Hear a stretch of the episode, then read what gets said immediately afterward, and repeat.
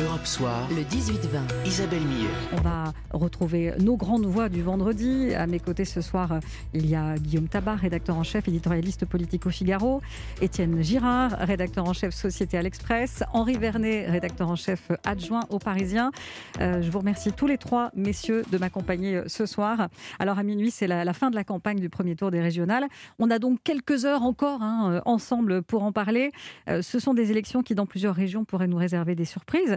Euh, si vous voulez bien, on va faire un, petit tour d'horizon ensemble. Hein. D'abord, euh, la grande question, c'est euh, l'une de ces régions, de ces régions va-t-elle tomber dans l'escarcelle du Rassemblement national? Le RN peut-il franchir son plafond de verre? Ce serait une première. Marine Le Pen s'est d'ailleurs affichée hier aux côtés de Thierry Mariani en région PACA, l'une des cibles de son parti.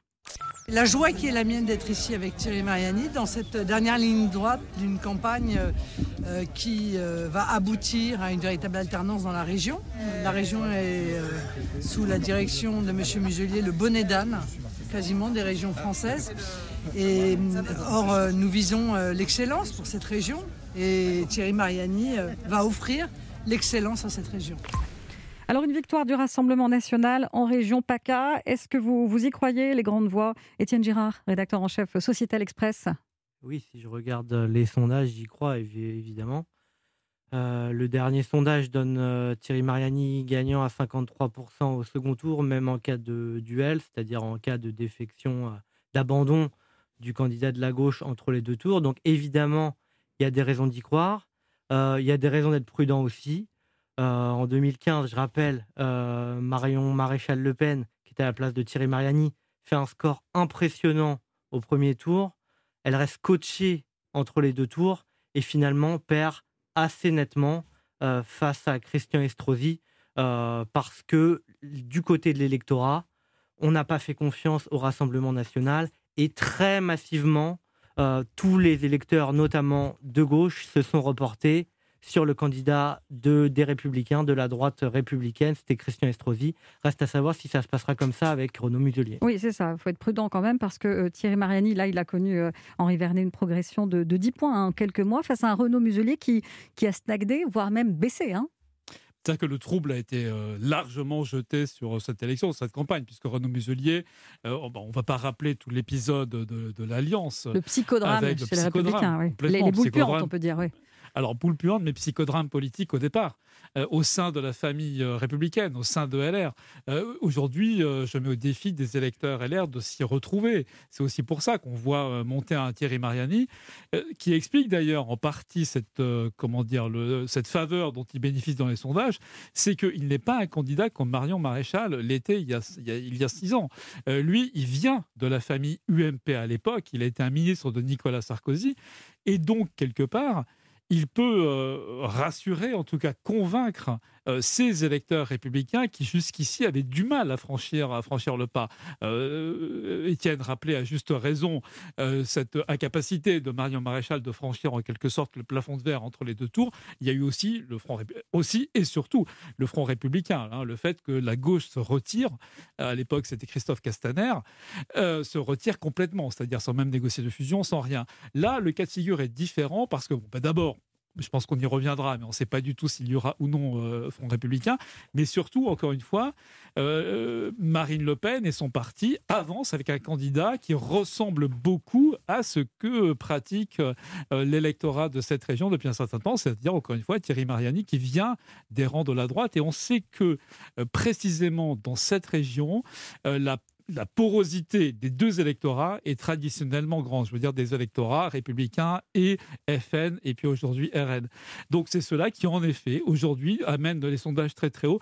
Maintenant attention, il ne faut pas préjuger du second tour parce que alors c'est vrai que les sondages en effet donnent cette configuration, mais autant les. Bon, mais avec une, courte tête quand même, à 51%, 49%. donc ça veut dire qu'on est dans la marge d'erreur, hein, la fameuse marge d'erreur euh, de 3, en gros 3 points en plus ou en moins, euh, qui fait que les, en réalité les, candidats se chevauchent.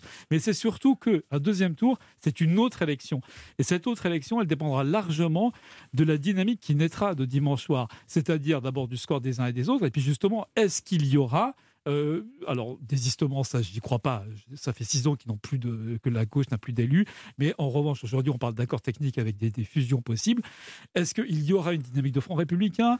Euh, Quelles seront les, comment dire, les attitudes, les déclarations des, uns et des autres? Ce qui fait qu'encore une fois, on partira dans un autre paysage.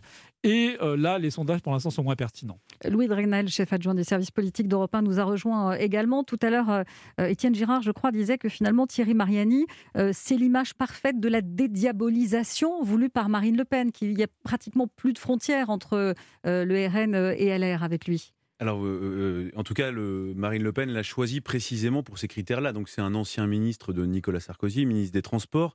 donc, c'était un élu local qui ensuite a été député des Français de l'étranger.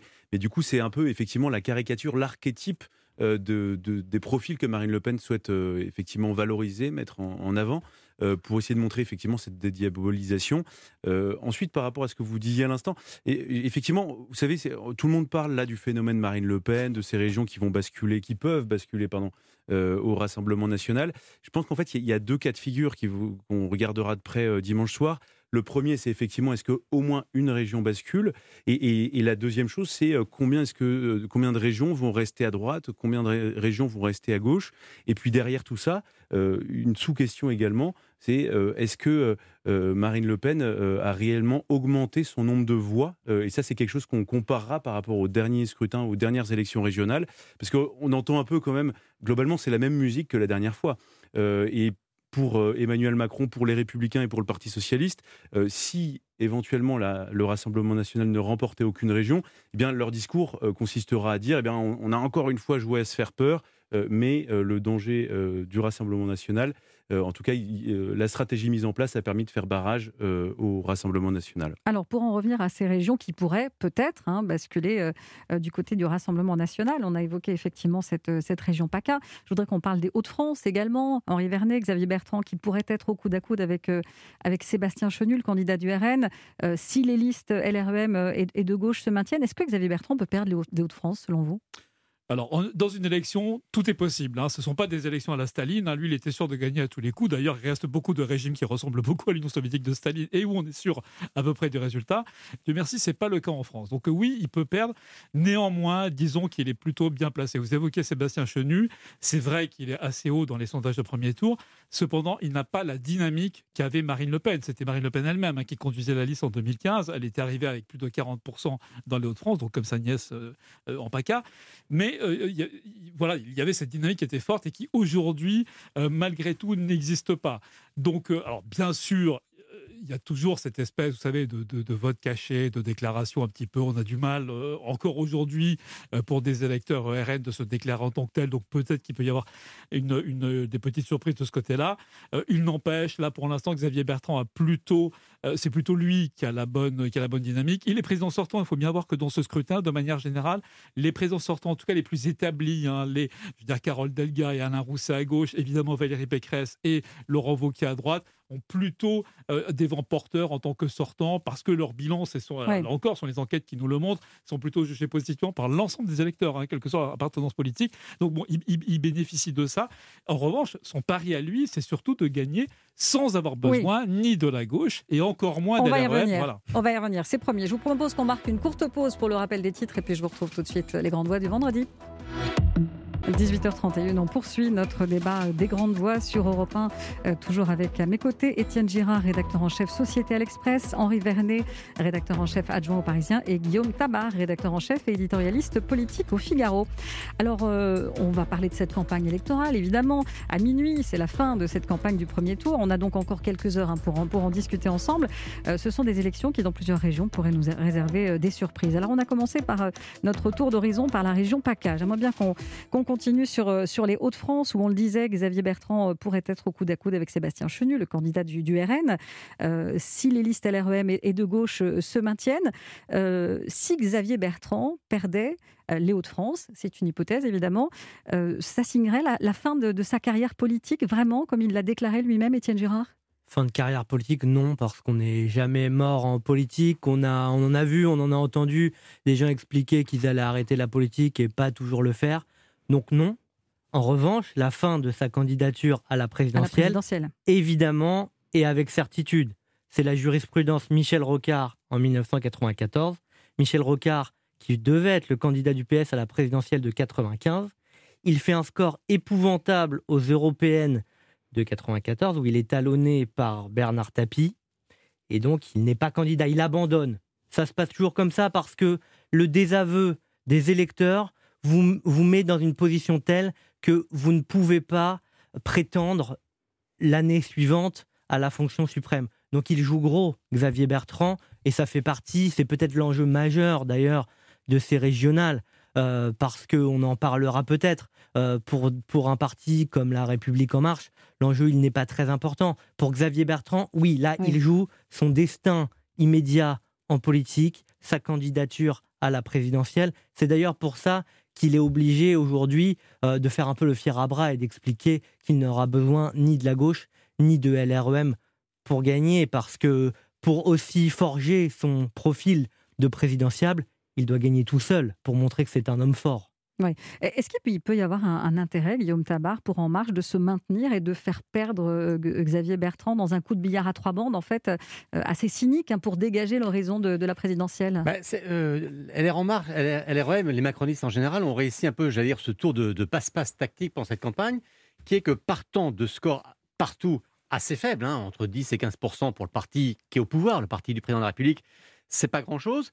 Ils ont réussi à, à déporter le débat donc autour de la question du RN, et autour de la question, déjà, le même premier tour n'a même pas encore eu lieu, de la question des alliances du second tour. Et c'est vrai, vous l'avez rappelé à l'instant, toute la stratégie des marcheurs consiste à dire aux présidents sortants ou aux candidats qui vont se trouver au second tour face au RN, voire menacés par le RN, de dire vous ne pouvez pas gagner sans nous. On va avoir une grande partie euh, de poker menteur parce que il faut déjà que En Marche soit au-dessus des 10% dans le Nord. Euh, bon, Les derniers sondages le met vraiment euh, autour de la ligne de flottaison, donc rien n'est gagné euh, pour eux. Ensuite, on va bien voir, évidemment, si d'aventure Xavier Bertrand est en difficulté, mais on ne le sait pas encore, on le saura dimanche soir. LRM va dire, voyez, vous êtes en difficulté, si vous voulez battre le RN, vous avez besoin de nous. Hein. et Bertrand va répondre, bah, si votre priorité c'est de battre le RN, bah, votre devoir c'est de, de, vous retirer, comme la gauche l'a fait en 2015 il y a une sorte de partie de bras de fer, de poker menteur, et euh, il, y a 24, il y aura 24 heures hein, pour, euh, pour trancher. De toute façon, Xavier Bertrand a déjà dit qu'il ne fusionnerait pas ses listes.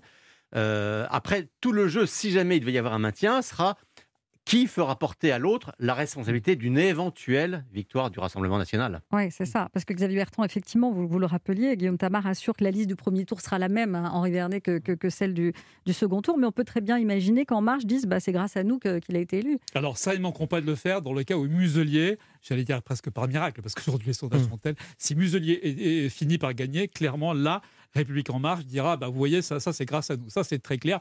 De même que dans le cas inverse, euh, les Ciotti et compagnie au sein de LR diront, euh, s'il est battu, Muselier, que Marianne Nigan diront vous voyez bien qu'il ne fallait pas faire alliance, c'est notre ligne. Sans, en oubliant qu'ils auront eux-mêmes contribué à décourager des électeurs LR de voter pour leur euh, candidat.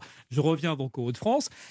oui, bien sûr que LRM pourrait dire ça. Néanmoins, est-ce que pour répondre à votre question précise sur la tactique, sur la stratégie même de LREM, et donc en réalité d'Emmanuel Macron, dans le cas Xavier Bertrand Je crois que non. Je crois que son intérêt ne serait justement pas, contrairement à ce qu'on pourrait croire à première vue, euh, de faire barrage à tout prix à Xavier Bertrand en maintenant une liste qui donc passerait les 10%. Pourquoi?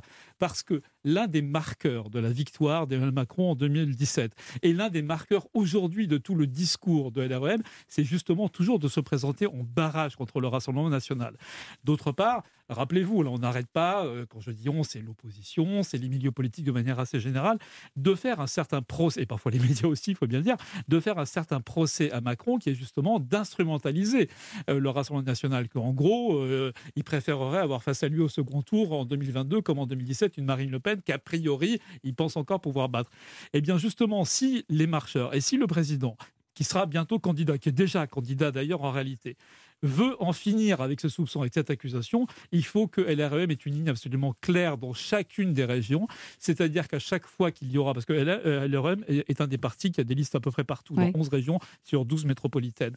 Euh, donc il faudra qu'à chaque fois, à chaque fois. Il y a la Corse aussi. Euh, alors hors Corse, hors Corse. continentale. Euh, hors Corse, continentale, non pas métropolitaine, mais continentale. Vous avez raison. Eh bien, il faudra que dans chaque, chacune de ces régions, LREM soit extrêmement claire et donc fasse ce qui est nécessaire pour ne pas laisser passer le RN. Et donc, ça veut dire retirer. Même si, en effet, il, aurait, il préférerait peut-être se débarrasser d'Xavier Bertrand. Tant pis, il faudra choisir le retrait. On poursuit ce débat dans un tout petit instant. À tout de suite, les grandes voix. Suite de votre débat des grandes voix sur Europe 1 à 18h39, on continue d'évoquer les régionales qui se tiennent dimanche et l'hypothèse d'une victoire d'un candidat Rassemblement national. Euh, Guillaume Tabar, rédacteur en chef éditorialiste politique au Figaro, m'accompagne ce soir. Étienne Girard, rédacteur en chef Société à l'Express. Et Henri Vernet, rédacteur en chef adjoint au Parisien. Alors on a euh, déjà euh, jeté un œil sur les Hauts-de-France, sur la région PACA. J'aimerais bien qu'on parle également du, du Grand Est, les grandes voix. Étienne Girard, là encore, comme dans les Hauts-de-France, hein, un retrait de, d'LREM favoriserait la victoire euh, des, Républicains sur, euh, sur le Rassemblement national? Oui, surtout qu'on est dans un cas de figure où LREM est plutôt fort avec la, candidate de, la, candidature de la ministre euh, Brigitte Klinkert. cela dit, les sondages montrent plutôt que Jean Rotner, le président actuel, est en bonne position, relative bonne position pour emporter l'élection. Mais là, on est vraiment dans le cas typique d'un choix cornélien pour LREM parce qu'ils peuvent faire un assez bon score au premier tour. Ils ne sont pas donnés devant le candidat LR, ils sont donnés en position charnière. 19% hein, contre 29% pour Jean Rotner d'après les derniers sondages et 32% euh, pour euh, le candidat euh, Rassemblement national. Voilà. Donc il y a le choix évidemment de se maintenir avec le risque mineur mais qui existe toujours de faire perdre le, la droite républicaine face au Rassemblement national. Et il y a l'hypothèse euh, d'une fusion, mais là, euh, qui est sujette à l'approbation du, candidat qui serait arrivé premier, en l'occurrence dans, l'hypothèse Jean Rotner. Le risque, c'est qu'il ne faut pas oublier que personne n'est propriétaire de ses électeurs.